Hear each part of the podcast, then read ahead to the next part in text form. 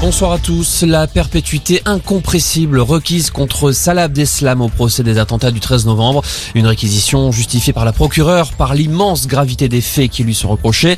Contre son complice Mohamed Abrini, elle requiert la perpétuité avec une période de sûreté de 22 ans. Les plaidoiries de la défense commenceront lundi. L'adolescent de 14 ans soupçonné de meurtre en Saône-et-Loire sera présenté ce soir à un juge d'instruction. Il a avoué avoir tué sa petite amie. Le suspect qui était venu avec un couteau à leur rendez-vous nocturne avait par le passé évoqué son envie de tuer.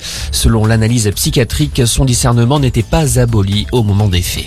La fin ce soir à minuit de la campagne du premier tour de législative. Dernier tractage et meeting avant le silence. Jean-Luc Mélenchon est à Marseille tandis que Marine Le Pen est à Hénin-Beaumont.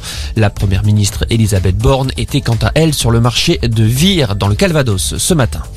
Emmanuel Macron ira bien en Roumanie la semaine prochaine. Déplacement prévu mardi. Le chef de l'État se rendra auprès des 500 militaires français déployés dans le pays. Le lendemain, il est attendu en Moldavie. Quant à un éventuel crochet à Kiev, pour le moment, rien n'a été décidé. On passe au foot avec la rumeur du jour. Zinedine Zidane, futur entraîneur du PSG. Plusieurs médias annoncent que l'affaire est toute proche d'être bouclée. Un accord aurait été trouvé avec la direction parisienne et ce, à la surprise générale, Louis Crépeau. Oui, on le pensait tous, successeur désigné de Didier Deschamps à la tête des Bleus, mais les dirigeants qataris du PSG seraient donc sur le point de réaliser leur rêve d'attirer Zinedine Zidane, vainqueur de la Ligue des Champions trois fois à la tête du Real Madrid, adulé en France. Il est l'homme idéal pour aider Paris à la gagner à son tour. Alors si son arrivée se confirme.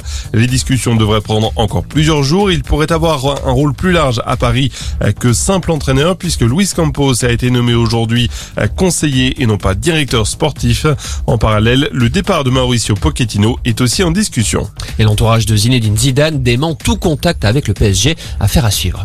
Voilà pour l'info. Excellente